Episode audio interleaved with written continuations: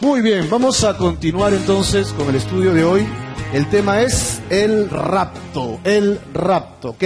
Pero recuerden que habíamos propuesto estudiar el rapto en dos partes. Uno, los fundamentos bíblicos, lo cual ya hemos desarrollado ampliamente la semana pasada. Y hoy veremos el segundo punto. ¿Cómo sucederá? Bueno, vamos a desarrollar este punto de cómo sucederá en dos partes también. Vamos a ver el misterio revelado, ¿ok? ¿Cómo es que se revelan los detalles de este misterio? Vamos a entrar a 1 Corintios capítulo 15 y vamos a hacer un estudio prácticamente inductivo del capítulo para poder entender los detalles que Pablo explica acerca de la transformación del ser humano. Y finalmente veremos el asunto de que hay oportunidad para que cualquier ser humano pueda ir al rapto. ¿Cuántos de acá sabemos que vamos a ir al rapto? Amén. Si no estás seguro, entonces hoy día puedes tener, tener argumentos para saber lo importante que es participar en este evento del Señor, porque es para la eternidad, ¿ok? Y cómo hacerlo. Vamos pues de lleno al tema.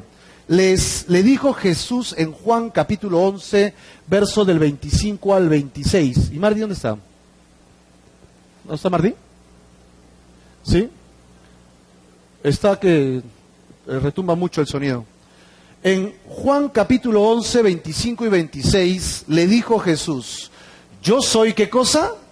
La resurrección y otra cosa más, la vida. Recuerden que Jesús dijo esto cuando... Mm, es un pasaje muy interesante. ¿Ok? Él se lo dice a la hermana de Lázaro. ¿Recuerdan que Lázaro había muerto? Ella sale corriendo a ver a Jesús y lo ampalla a Jesús, cae de rodillas a sus pies y Jesús, si tú hubieras estado aquí, mi hermano no hubiera muerto. Pero Jesús le dice, mujer, ¿tú no sabes lo que yo te he explicado tanto tiempo? Él le dice, yo soy la resurrección, yo soy la vida. Y el que cree en mí, mira estas palabras de Jesús, el que cree en Jesús dice, aunque esté muerto, podrá vivir todo aquel que vive y cree en mí otra vez, todo se, centra en Jesús, dice que no morirá cuánto tiempo. Así que no está hablando de la muerte terrenal, está hablando de la eternidad. No está hablando de la muerte que nos va a suscitar a todos los seres humanos porque está establecido que todo hombre que nace, hombre y mujer, un día tendrá que morir. Así que echa cuentas, tú y yo vamos a envejecer y vamos a morir. Es una verdad. Pero ahí no acaba la historia. Tu historia no va a acabar allí. La historia va a continuar. Y es en la eternidad. Y la pregunta que Jesús hace a esta mujer y también te la hace a ti hoy día es esta. ¿Crees esto? ¿Cuántos creemos esto? Si crees en Jesús, dice, tienes vida eterna en Él. Bueno, vamos a ver entonces lo que nos toca hoy día, el misterio revelado, los detalles de este misterio. Y vamos a ver este, seis puntos en el misterio revelado. El primer punto es, ¿qué es el rapto? El segundo, ¿quién viene por la iglesia? El tercero, ¿cómo sucederá? El cuarto, que es el centro del estudio, ¿ok? ¿Qué sucederá con nuestros bodies, con nuestros cuerpos? El quinto, ¿cuándo será? Y el sexto, ¿qué es el tribunal de Cristo? Vamos a ir rápido por los primeros tres y los últimos dos. ¿sí? No vamos a entrar en mucho detalle porque yo quiero centrarme en el cuarto punto donde vamos a desarrollar prácticamente Primera de Corintios 15 para ver los detalles acerca de nuestra transformación. ¿Ok? Así que preparémonos para entrar a estos seis puntos. Primero, ¿qué cosa es el rapto? Y tomen apunte porque al final del culto tengo examen. ¿Sí? El que sale jalado no se va al rapto, se queda. Primero, ¿qué cosa es el rapto? Esta es una broma, ¿verdad? Jesús regresa para raptar a su iglesia. La Biblia enseña que en un momento no esperado, en cualquier momento, Cristo vendrá para llevar a su iglesia a su presencia. Y esto se llama el rapto o el arrebatamiento y podría suceder cuando? En cualquier momento. Cristo viene en las nubes para arrebatar pues a su iglesia poco antes del fin del mundo, de la era como la conocemos ahora, Cristo retornará en las nubes y se llevará con él a todas las personas vivas, ¿no? Y las muertas que serán resucitadas, toda su iglesia, ¿no? Las personas que se hayan ¿qué? Arrepentido de sus pecados y segundo, ¿qué más? hayan aceptado al Señor Jesucristo como su Señor y Salvador. Es decir, si tú has aceptado tus pecados delante del Señor y te has arrepentido y has puesto tu fe en Jesús, en su obra en la cruz, tienes vida eterna y el siguiente evento que te espera justamente es el rapto. Segunda pregunta, ¿quién viene por la iglesia? ¿Recuerdan quién viene por la iglesia? Bueno, el libro de Tesalonicenses, la primera carta, capítulo 4, verso 16, dice, porque el Señor mismo, ¿quién vendrá? El Señor Jesucristo mismo. En estas condiciones vendrá. El verso 17 dice, eh, luego nosotros, los que hayamos quedado, seremos arrebatados juntamente con él las nubes para recibir a quién? Al Señor. ¿Dónde lo recibiremos? En el aire. Así que, ¿quién vendrá por nosotros? Jesucristo mismo, ¿no? En puntos eh, más adelante vamos a ver los detalles de este asunto de los novios, ¿no? El novio Jesucristo viene por su novia, la iglesia, para estar con él para siempre. Tercer punto, ¿cómo sucederá el rapto? Según eh, Corintios, dice capítulo 15, verso 52, será en cuánto tiempo, ¿cómo sucederá? En un momento, dice en, un abrir y cerrar de ojos. Y habíamos hecho ya la distinción entre el rapto de la iglesia, ¿ok? Y la segunda venida de Cristo. El rapto de la iglesia, Cristo viene por su iglesia, viene por nosotros, para llevarnos con Él. Y en la segunda venida, siete años después, Cristo viene con su iglesia a instaurar su reino milenial. En el segundo evento dice, todo ojo lo verá, todo ojo verá que Jesucristo viene y harán guerra contra él. En el rapto de la iglesia, ¿será en cuánto tiempo? En un pestañar. Habrá un sonido de trompeta. No dice nada más, pero tal vez habrá un evento internacional, temblores, terremotos, vientos. ¿Qué sucederá? La gente se va a espantar. Algo está sucediendo pero nosotros sabemos que es nuestra esperanza cumplida, el rapto de la iglesia. Y los que amamos, que murieron, van a resucitar y los veremos de nuevo. Se cumplirá la esperanza bienaventurada en el Señor Jesucristo. ¿Amén o no? ¿Sí? Dos eventos. Uno en fracción de segundos, que será para nosotros, en un instante nada más y el otro que será visible. Todo el planeta participará, pero para hacer guerra contra aquel que viene a hacer justicia contra la maldad en este mundo. Ahora sí, vamos a entrar en los detalles de lo que significaría, pues, según las palabras de Pablo, la resurrección, el cambio de cuerpo y los detalles en 1 Corintios capítulo 15. ¿Ok? ¿Qué sucederá con nuestros cuerpos? Vamos de lleno entonces a este punto. Primera de Tesalonicenses 4, del 16 al 17. Primero nos dice, porque el Señor mismo, con voz de mando, con voz de arcángel y con trompeta de Dios, descenderá de dónde? Del cielo. ¿Y los muertos en quién? No olviden que estos muertos son los muertos en Cristo. No son los muertos en la esperanza de una religión no son los muertos en la esperanza de haber sido buenos en este mundo. Son los muertos en Cristo Jesús. ¿Recuerdan otro nombre que se les daba a los muertos en Cristo? Aquellos que, aquellos que duermen. ¿no? Y no es que somos flojos, ¿verdad? Dice aquellos que duermen porque los que duermen son los hijos de Dios que están esperando su resurrección. ¿Ok? Eh, dice que los muertos en Cristo resucitarán primero. Luego, nosotros, los que vivimos, los que hayamos quedado, seremos arrebatados juntamente con los que habían resucitado con ellos. ¿Y dónde? En las nubes, para recibir al Señor en el aire, en el aire. Y así estaremos con el Señor. ¿Cuánto tiempo? Para siempre y otra vez, eternidad. Estaremos con Dios eternamente. Es cierto que habrán diferentes fases en esto de la eternidad con Dios, el milenio, la eternidad, una guerra final. Pero vamos a estar con Él para siempre ya. ¿no? Cara a cara con Jesucristo. De este texto vamos a rescatar dos eventos, dos acciones importantes. ¿Cuáles son?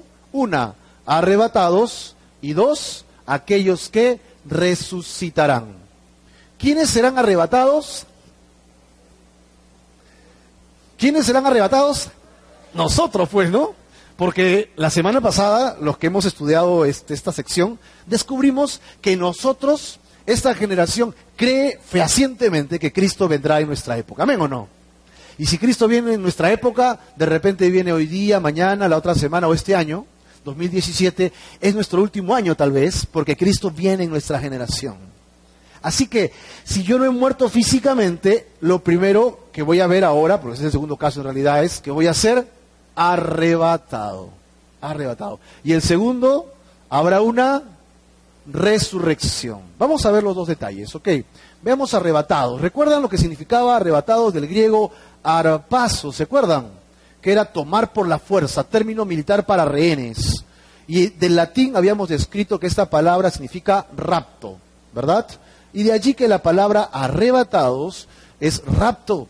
Jesús regresará para raptar a su iglesia. Jesús, en su regreso, transformará nuestro cuerpo. Dice Primera de Corintios, capítulo 15, versos 51 al 52. He aquí, os digo un misterio. Ya hemos hablado de los misterios, ¿no? La semana pasada. No todos dormiremos. Otra vez, ¿qué significaba dormir? En el caso de la muerte eterna y de la muerte del cristiano, es que el creyente ha muerto, ¿no? Esperando su resurrección. No todos dormiremos, pero todos seremos transformados. En un momento, en un abrir y cerrar de ojos, a la final trompeta. ¿Por qué?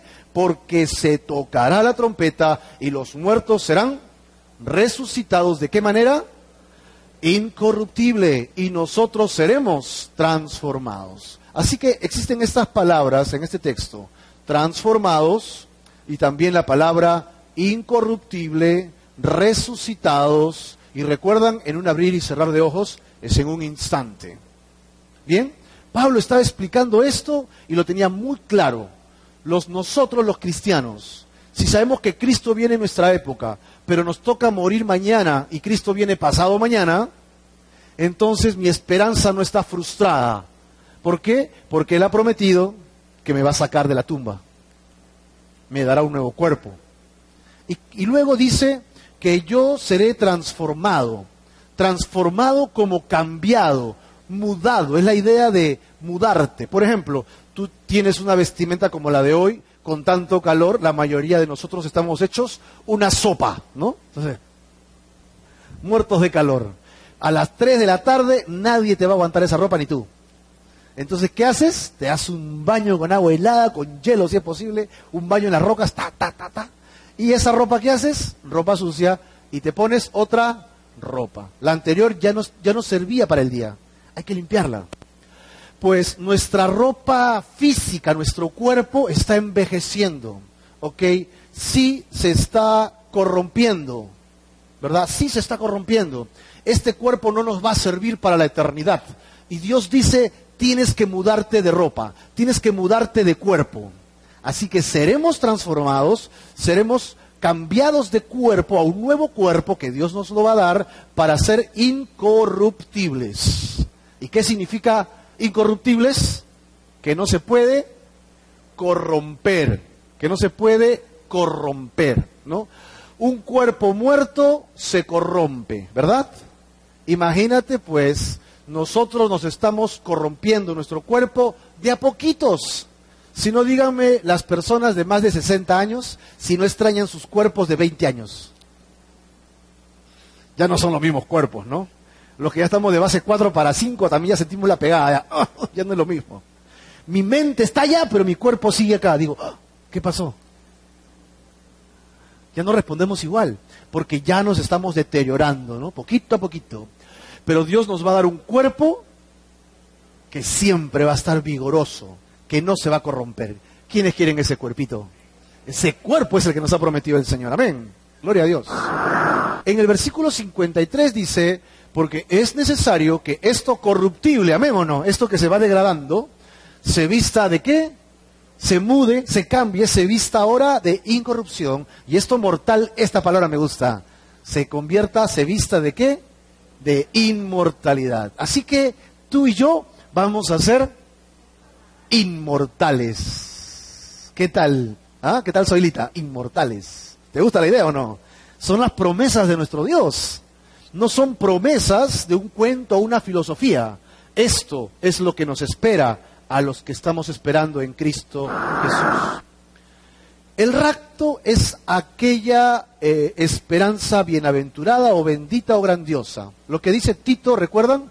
Enseñándonos que renunciando a una cosa, a la impiedad, tú y yo debemos renunciar a las cosas malas, a los deseos mundanos. ¿Estás dispuesto a renunciar a los deseos mundanos? ¿Qué es lo que te viene a la mente cuando te dice tus pasiones? No lo digas, por favor, ¿no? Solo, ¿qué te viene a la mente?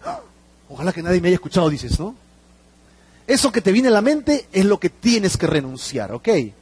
Vivamos en este siglo, lo que nos toca vivir, de manera sobria, justa y piadosamente, dice esperando, aguardando. ¿Aguardando qué?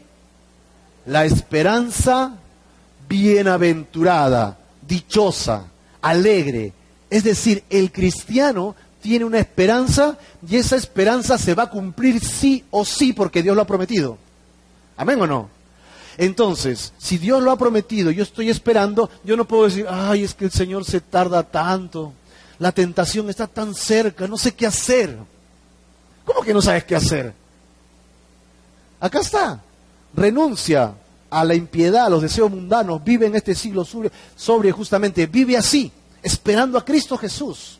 La promesa se va a cumplir de todas maneras. Así que tu esperanza, ¿cómo debe ser? ¿En gozo o en tristeza. Tengo que ser cristiano, no tomo, no fumo, no hago, mm, mm, mm, no voy para allá, no hago esto, no puedo hacer acá. Qué aburrido ser cristiano. Esa esperanza no es gozosa. No estás esperando en Cristo. Estás esperando que Dios te dé todos tus caprichos. Eso es lo que estás esperando. Y para eso no ha muerto Jesucristo.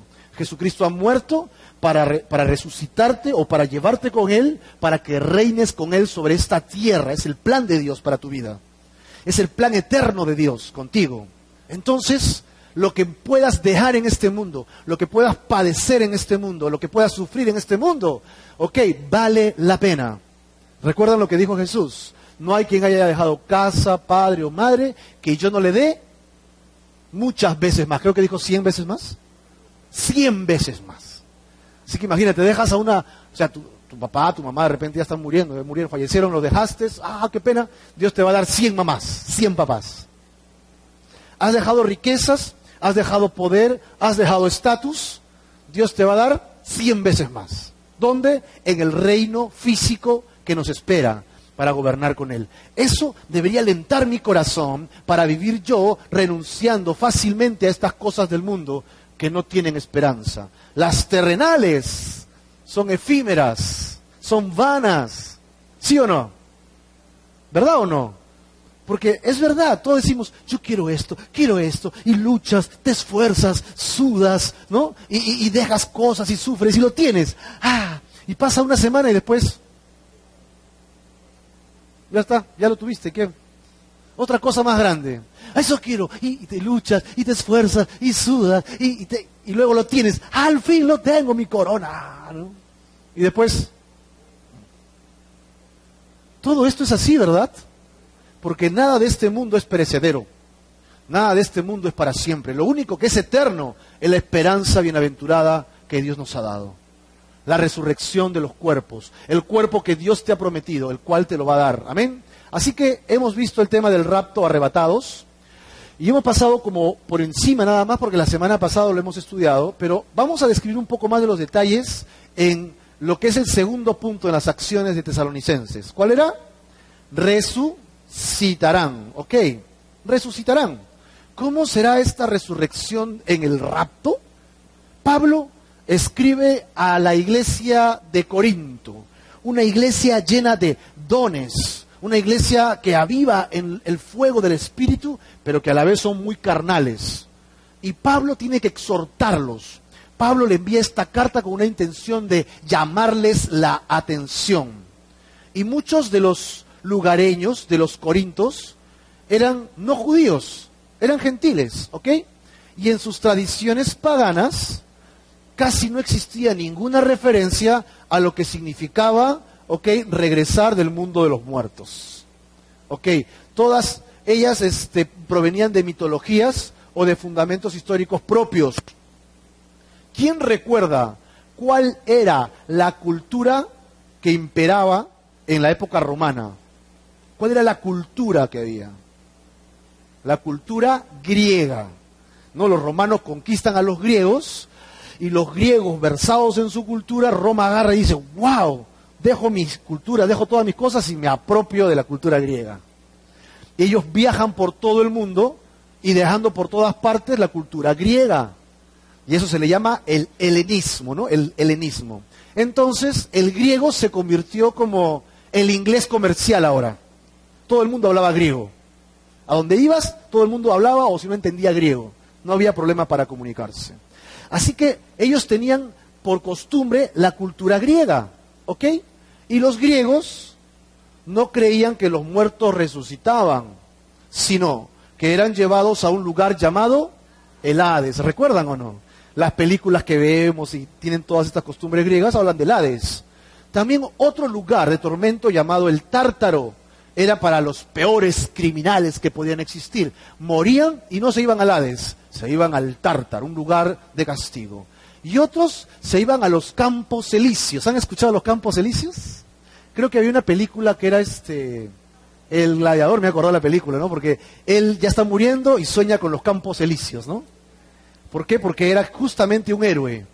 A los campos elíseos en el caso de héroes que eran virtuosos de la mitología, de donde podían optar por regresar al mundo de los vivos, aunque no se decía cómo. Así que ellos sabían que habría una resurrección, pero no sabían cómo iba a pasar. ¿De dónde será la resurrección? ¿Del Hades? ¿Del Tártaro? ¿Dónde vamos a ir los muertos? Ellos tenían preguntas. Así que ellos hacen dos preguntas a Pablo y menos mal que la hicieron, porque cuando le hicieron las preguntas, Pablo le responde a ellos y también nos responde a nosotros. Ah, ¿sí? Ellos hacen estas dos preguntas. ¿Cómo resucitarán los muertos, Pablito? Por favor, explícanos. Segunda pregunta. ¿Con qué cuerpo vendrán los, los resucitados, Pablito? Explícanos, porque si yo muero, ¿Recuerdan lo que dice? Eras del polvo y al polvo regresarás. Así que si regresas al polvo y te entierran y tu tierra se confunde con la tierra donde te enterraron, ok, luego lo convierten en un lugar de chacra o un lugar de cultivo, viene este, las semillas, tu ADN se mezcla con las semillas, crece la semilla una plantita, viene una vaca, se come eso, pasa por sus siete barrigas y después lo inevitable, entonces, ¿qué va a pasar con tu cuerpo? ¿Cómo va a ser esa resurrección? ¿Qué cuerpos tendremos? Son las preguntas, ¿no? ¿Alguna te has preguntado eso o no? Bueno, ya te hice la duda entonces. pero ellos tenían estas dos preguntas, las cuales Pablo las va a resolver en el capítulo 15 de Primera de Corintios. En la primera parte de este capítulo 15, Pablo da algunos argumentos con relación a la resurrección en Cristo. Dice, que la resurrección es como un hecho histórico, como creencia central de la fe, como una clave al futuro de Dios y, cómo, y esto cómo debe afectar nuestras costumbres y nuestra vida cotidiana. Del versículo 1 al versículo 34, Pablo viene desarrollando el tema de la resurrección y la importancia en el creyente. Y es así como Pablo va a entrar a la pregunta que ellos le hacen, dos preguntas, y va a responder ahora la primera pregunta. Respuesta a la primera pregunta. Y lo primero que les dice amorosamente es, ¿qué cosa? Necios, les dice. Qué amoroso el Pablo, ¿no? Necio. Lo que tú siembras no se vivifica si antes no se murió.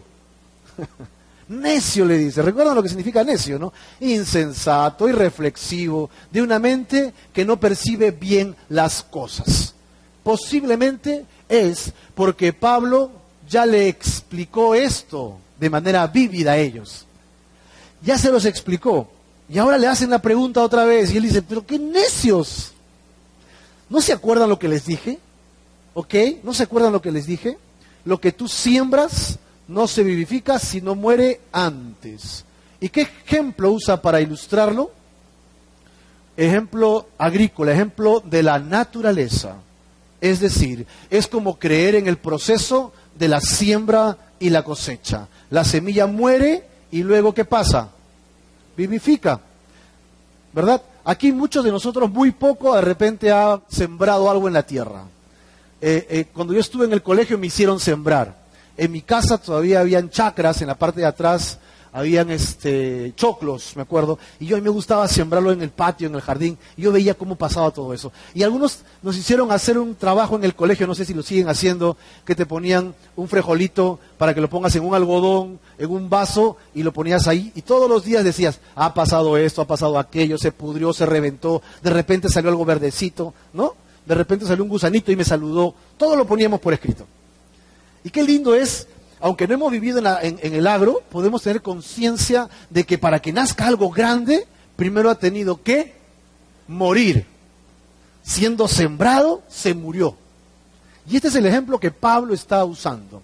Jesús también usó el mismo ejemplo en Juan capítulo 12, versículo 24. Dice, de cierto, de cierto les digo que si el grano de trigo no cae en la tierra y qué, y muere, queda solo pero si muere, ¿qué cosa lleva? Mucho fruto. Es necesario entonces, para que tengamos nuestros cuerpos, ¿qué cosa tenemos que hacer? Morir. Es parte de la vida. Es necesario entregar este cuerpo para que me den el otro cuerpo. ¿Qué más no queremos, verdad? Imagínate que tienes un teléfono chiquitito, esos este, antiguos Nokia que parecían ladrillo, ¿no? que tú te querían robar y con eso nomás te defendías rompías la cabeza cualquiera con esos teléfonos, ¿no? Digan, dame tu teléfono antiguo ladrillo King Kong y yo te voy a traer un smartphone de última generación con tres núcleos. ¿Tú qué haces? Yo ni lo pienso, eh, toma. Pues nuestro cuerpo comparado con lo que nos van a dar es eso.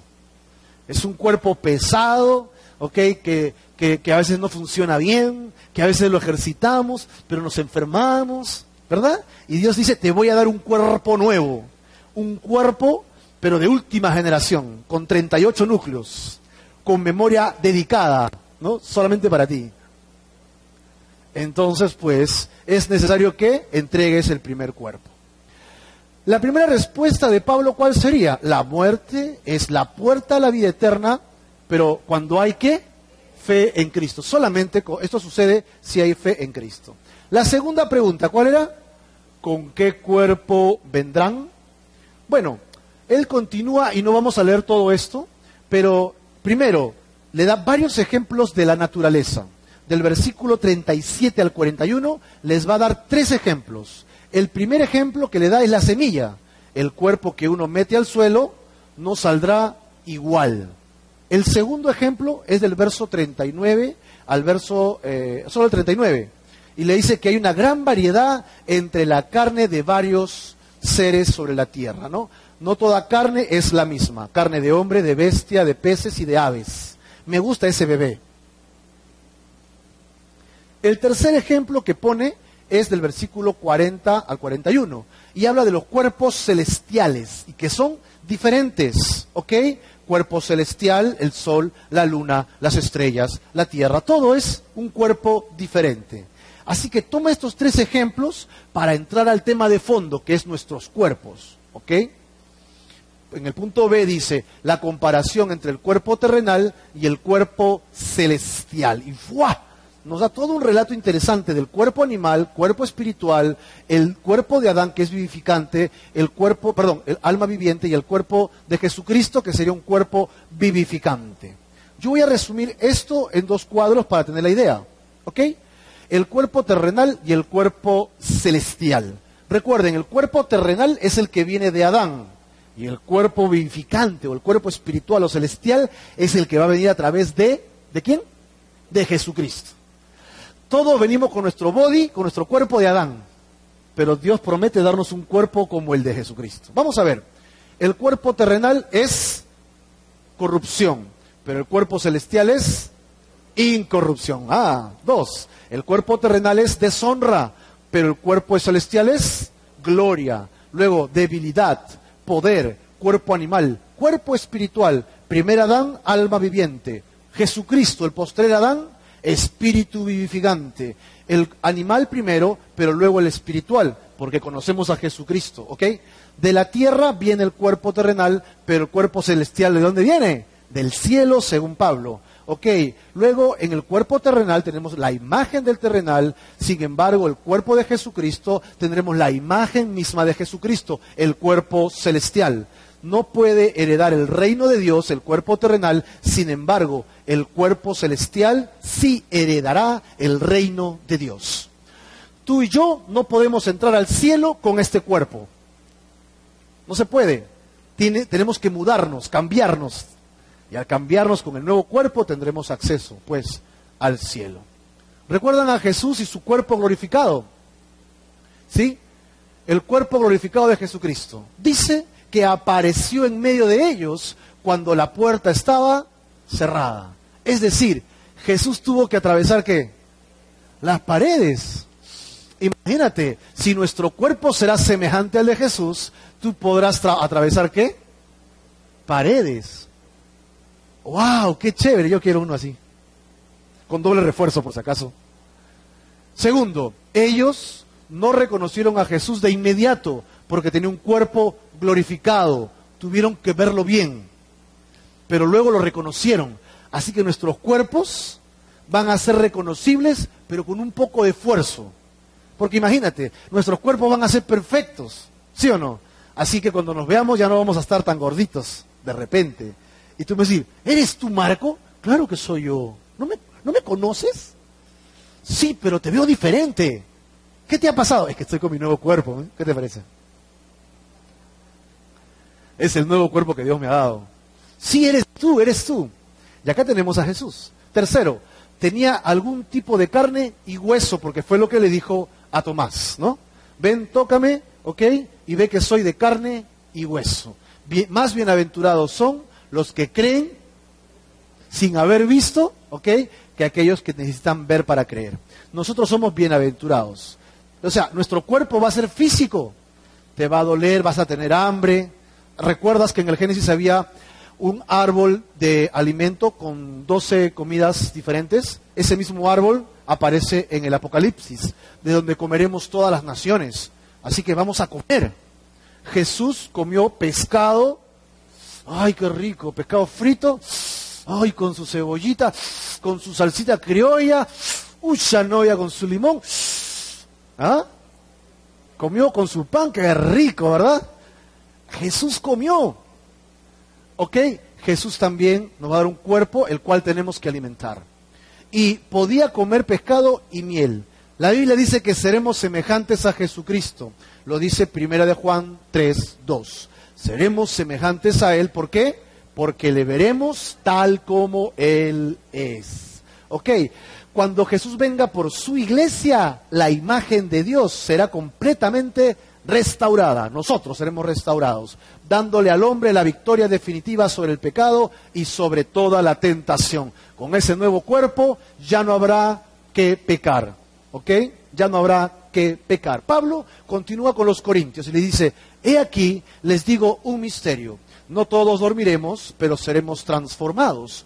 En un momento, en un abrir y cerrar de ojos, a la final trompeta, porque se tocará la trompeta y los muertos serán resucitados incorruptibles y nosotros seremos transformados. ¿Por qué necesitamos nuevos cuerpos? Verso 53. Porque es necesario que esto corruptible se convierta en incorrupción y esto mortal en inmortalidad. Así que cuando esto corruptible se haya vestido de esa incorrupción y esto mortal se haya vestido de esa inmortalidad, entonces se cumplirá la palabra que está escrita. La palabra sorbida viene de sorbete, como que absorbida, ¿ok? Sorbida es la muerte en victoria. Una versión popular lo dice así, la muerte ha sido devorada por la victoria. la muerte que nos acechaba, la muerte que es nuestro peor trauma, la muerte y el envejecimiento que es nuestro peor ah, sufrimiento, va a ser devorada por la victoria de Cristo Jesús en la cruz. Isaías 25.8 dice, el Señor destruirá para siempre la muerte. Él va a destruir la muerte. Él va a sacar la muerte totalmente. El verso 55 y 56. ¿Dónde está, oh muerte, tu aguijón? Dice Pablo. ¿Dónde, oh sepulcro, tu victoria? Ya que el aguijón de la muerte es el pecado y el poder del pecado, la ley. ¿Cuándo no, Pablito, haciéndonos crucigramas? ¿De qué está diciendo Pablo? Pero para descifrar un poco lo que Pablo está diciendo. Cuando habla de aguijón, recuerda que se hablaba en el Génesis que por el pecado del hombre habrá espinas y cardos. ¿No? Los cardos son los que están alrededor pues, de los girasoles, esas puntitas, ¿no? Y las espinas en las rosas. Antes no había, y por consecuencia del pecado, la naturaleza cambia. Así que cuando se habla de aguijón, se habla de plagas, picadura venenosa, que causan plagas y muerte. ¿Ok? El aguijón. Y cuando habla de la victoria, es causar destrucción de manera victoriosa. ¿Sobre qué? Sobre el aguijón de la muerte. ¿Ok? ¿Y dónde? Su anterior poder para nosotros los seres humanos terminará cuando? Para siempre. Para siempre. Eso es lo que está diciendo Pablo al final. Que el poder de la muerte para destruirnos, que era el pecado, ¿sí? Queda totalmente aniquilado. Jesucristo lo vence una vez y para siempre. Y si tú y yo creemos en esto, nos darán un nuevo cuerpo incorruptible, no sujeto a la tentación, porque ya ha muerto para nosotros. La muerte ha sido absorbida por Cristo Jesús. Así que el triunfo de Satanás se dio allá en el huerto del Edén, pero nuestro triunfo se dio en el monte del Calvario, en Jesucristo mismo el verso 57 y 58. Mas gracias sean dadas a Dios que nos da la victoria por medio de nuestro Señor Jesucristo. Amén o no? La victoria en Cristo Jesús. Así que hermanos míos amados, estén firmes y constantes, creciendo en la obra del Señor siempre, sabiendo que vuestro trabajo en el Señor es en vano. El trabajo en el Señor dice que no es en vano. ¿Y cuál es el trabajo en el Señor? ¿Recuerdan lo que decía? Tenemos que morir a nuestra carne, a, nuestra, a nuestras futilidades, a nuestras tentaciones. Y tenemos que ejercitarnos en la fe. Tu trabajo en Cristo Jesús, el dar testimonio de tu fe a otros, el compartir de tu fe a otros con pasión, con amor, el ser fiel a Jesucristo, ¿ok? No es en vano si se burlan de ti, si te ignoran, si te hacen a un lado, si pierdes algo que tú amas, ¿sabes qué? No es en vano. Tu trabajo en Cristo Jesús no es en vano. No importa lo que sacrifiques, el Señor te lo va a tomar en cuenta para recompensarte por ello. Conclusión de este estudio del discurso de Pablo, ¿no? Del cambio de cuerpos. Recuerdan, dos cuerpos, el terrenal y el celestial. El terrenal, ¿cómo es? Débil, corrupto y deshonra, ¿no? Trae deshonra. Nuestro cuerpo es así. Pero el cuerpo celestial que nos ha prometido es poderoso, glorioso e incorruptible. ¡Ah! ¿Cuánto queremos ese cuerpito? Ah, ese cuerpo ya nos van a dar. Dos Adanes. Recuerdan, el primer Adán es el Adán, el esposo de Eva, ¿no? que por su pecado, ¿qué cosa nos trajo a todos los seres humanos? La muerte. Y el último Adán, que por su sacrificio nos dará la vida. ¿Ok? Y dos reinos.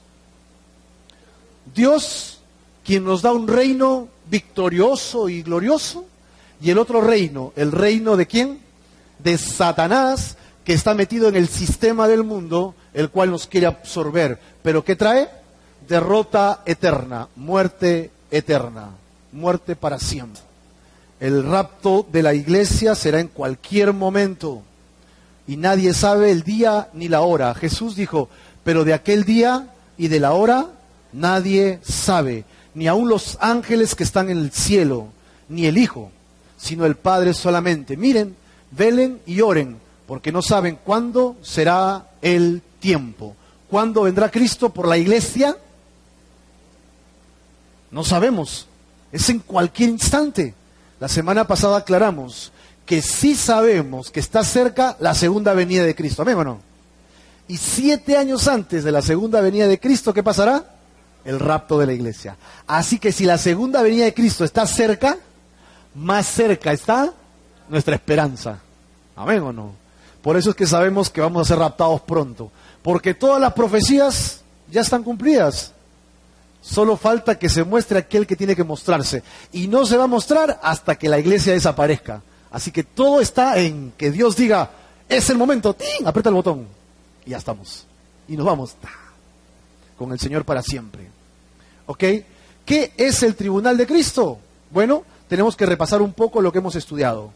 Jesucristo vino, ¿no? Por primera vez, ¿para qué? Para morir en una cruz. Él resucitó y ascendió a los cielos, ¿ok? Y mandó a su Espíritu Santo para que viviera en el creyente y así tener su iglesia, la iglesia universal, ¿ok? Cristo ha prometido que regresará por su iglesia y la raptará para llevársela a dónde? Al cielo para siempre. ¿O no? ¿No? Nos va a llevar al cielo, pero por siete años. Siete años, mientras que nosotros estamos en el cielo, paralelamente en la tierra hay otro acontecimiento. ¿Sí? El tiempo de la tribulación, que es el estudio de la próxima semana, ¿no? La próxima semana, la próxima semana. Entonces, en el día del rapto, ¡pum!, se separa la historia de la humanidad y va a haber dos historias paralelas. Nosotros en el cielo con el Señor y el resto de la humanidad que no cree, que no quiere creer en Jesucristo, va a pasar por la tribulación.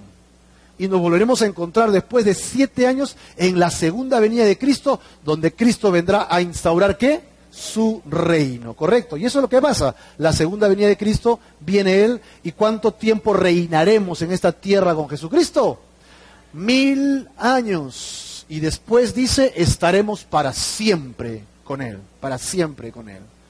¿Qué ocurrirá con la iglesia al subir al cielo durante estos siete años?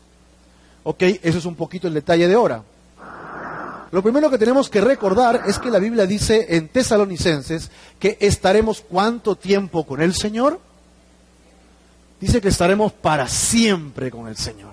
Y ya lo hemos dicho, el milenio, el fin del milenio, lo que yo le llamo la purga después del milenio, la, este, destrucción del planeta, la tierra, la nueva, la nueva, Jerusalén descendiendo, ya me estoy adelantando, ¿no?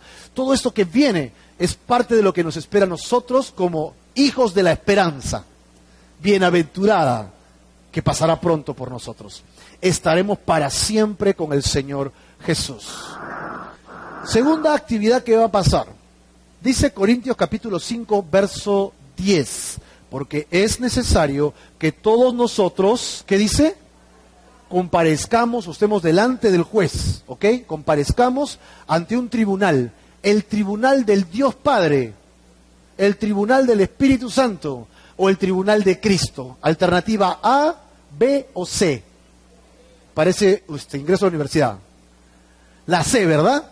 El tribunal de Cristo Jesús ¿Para qué? Para que cada uno reciba según lo que haya hecho mientras estaba en el cuerpo, sea bueno o sea malo. Es decir, Dios que es justo ha decidido que el ser humano tiene que dar cuentas de lo que ha hecho, sea cristiano o no sea cristiano. La diferencia es que el cristiano constantemente está entregando sus pecados a Dios a través de Jesucristo, ¿verdad o no? Así que yo ya me estoy autojuzgando y al hacerlo me purifico. Y cuando me toque ir a mi tribunal, entonces todos mis pecados ya fueron limpiados. Entonces, que pase el siguiente, ¿no? Que pase el siguiente, dice. Entonces paso yo. Ah. A ver todas sus obras malas y todas sus obras buenas. Y todas las obras malas desaparecen. Y todas las obras buenas quedan ahí a la derecha, al otro lado. ¿Por qué? porque Cristo pagó por esto. ¿Se me va a juzgar por lo bueno y lo malo? Sí, pero Cristo ya pagó por lo malo. Así que solo me queda que me juzguen por qué? Por lo bueno. Por lo tanto, en lo bueno me van a recompensar. Y dice el Señor que habrán siete tipos diferentes de coronas, premios. Y muy aparte de todo aquello que tú has hecho pensando en el reino eterno, es decir, si has sido un buen hijo de Dios, si has cumplido con los mandamientos del Señor, te has esforzado por hacerlo, todo eso va acumulando para Dios en el cielo. Y lo acumula, lo acumula. Y cuando tú vas, te dicen, ok, abro la puerta y todo esto que está aquí es lo que has acumulado. Toma. Recuerdan lo que dice en Corintios también, en este juicio, ok, todo eso será pasado por fuego. Y si tus obras fueron carnales, si fueron en desobediencia, si solo hiciste lo que tú querías, y no lo que Dios te pide, eso que tú hiciste muchos, los sacrificios que hiciste serán pasados por fuego y Dios lo considera como heno, hoja seca o paja. ¿Y qué pasa con eso delante del fuego? Se consume. Todas tus obras en la tierra serán pasadas por fuego. Y si todo lo que tú hiciste fue para vanagloria, o fue por tu orgullo, o fue por lo que tú querías imponerte, cuando pase por el fuego no quedará nada. Pero todo lo que tú hiciste en obediencia al Señor, sea que te aplaudan o no te aplaudan, que te vean o te reconozcan o no, si Dios te está mirando y tú eres obediente a lo que Dios te pide, solo en eso, entonces todo lo que hagas será como él dice, la piedra preciosa, como el oro, como el diamante. ¿Y qué pasa cuando lo pasas por el fuego? Se pone fuerte. Entonces yo abro mi puerta y yo quiero encontrar lingotes de oro, piedras preciosas. Pásalo por el fuego, Señor. Lo pasa por el fuego y todo eso me va a servir para reinar con Cristo en la tierra. ¿Cuánto tienes acumulado en tus cuentas eternas? ¿Algo has prometido a Dios y luego ya no lo estás haciendo? dice que es mejor que no prometas y no que prometas y después no cumplas. Pero si algo le has prometido a Dios, cúmplele, porque todo eso es para tu beneficio eterno. ¿Recuerdan a, nuestra Blanca Cuba? ¿Dónde está Blanquita? Porque había este, una viuda que tenía una blanca, dice, ¿no? ¿Recuerdan? Otra blanca es, una moneda, ¿no? Y que ella fue y en el lugar de las ofrendas, ella dice que dio su blanca. Nosotros vamos a dar nuestra blanca también, ¿ya? Ella dio su blanca. Y luego venían los, los poderosos, los que tenían mucho, y daban también. Y Jesús preguntó, ¿y qué dijo? ¿Quiénes de los que están allí han, ha dado más? Y los discípulos dijeron, ah, no el banquero, el que pasó, se tiene más plata, ha dejado ahí un billetón, mucho dinero. Y Jesús dice, no, ¿sabes quién dio más? La viuda. ¿Qué? Pero ella solamente dio una blanca. Sí, pero era todo lo que tenía. Era todo lo que tenía. Lo entregó y confió en Dios. Y los otros entregaban de lo que les sobraba. Que traigan para acá un poco. Para pagar las cuentas de la iglesia. Pero si te das cuenta, Jesús compara la calidad del corazón más que la cantidad que puedas dar. Es decir, tu corazón tiene que estar desprendido para entregarle todo a Dios y confiar en Dios.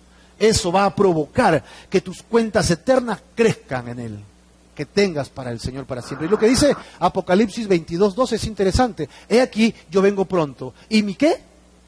Recompensa, dice. Mi recompensa está conmigo para recompensar a cada uno de nosotros según qué? Según cómo estás obrando en esta tierra según cómo estás viviendo para el Señor en esta tierra. Amén. Luego, el siguiente evento. El siguiente evento es... ¿Qué cosa es? Las bodas del Cordero. Majestuoso.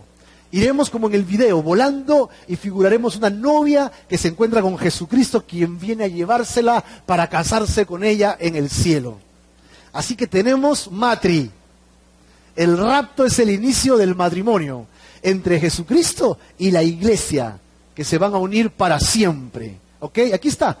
Gocémonos y alegremos, alegrémonos y démosle gloria, porque han llegado las bodas del Cordero y su esposa se ha preparado. Prepárate, hermano, prepárate, te has preparado. Y ella se ha concedido, perdón, y a ella se le ha concedido que se vista de lino fino, limpio y resplandeciente. Porque lino fino, ¿qué cosas son?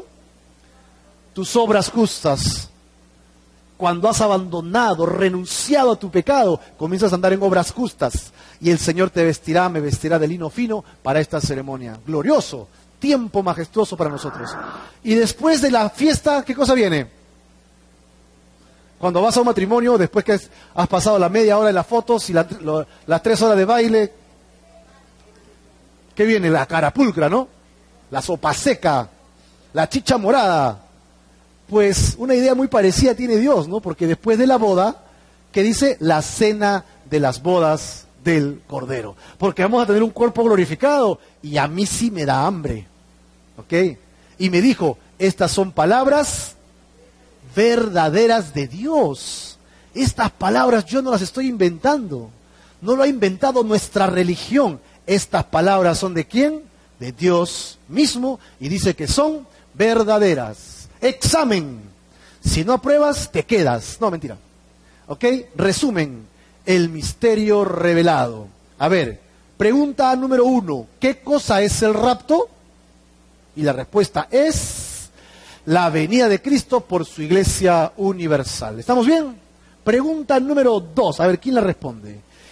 ¿Quién viene por la iglesia? ¿El Padre, el Hijo, el Espíritu Santo, los ángeles o el anticristo? ¿Quién viene? Cristo mismo viene por nosotros porque viene a llevarse a su novia, pues, ¿no? Correcto. Tercero, ¿cómo sucederá el rapto? Será en un instante, ¿no? Siguiente pregunta, casi todos nos vamos, ¿ah? ¿Qué sucederá con nuestros cuerpos? Serán transformados y semejantes al de quién? Al de Cristo, un cuerpo como el de Jesucristo. Gloria a Dios. ¿Cuándo sucederá el rapto? 2016, febrero 2. No, no se sabe, no hay fecha, pero sí sabemos que será antes de la tribulación. ¿Qué es el tribunal de Cristo finalmente? Es el lugar donde Cristo recompensará al creyente. ¿Por qué? Por nuestras obras. Allí me van a premiar. Yo no estoy esperando premios terrenales, estoy esperando los premios eternos. Yo quiero esos premios. ¿Tú ya los tienes? ¿Los tienes reservados? ¿Estás aguardando la esperanza bienaventurada en Cristo Jesús? El siguiente tema es, aún hay oportunidad. Y lo veremos próxima semana en este mismo lugar y a esta misma hora. Vamos a orar. Señor, te damos gracias por este tiempo tan precioso.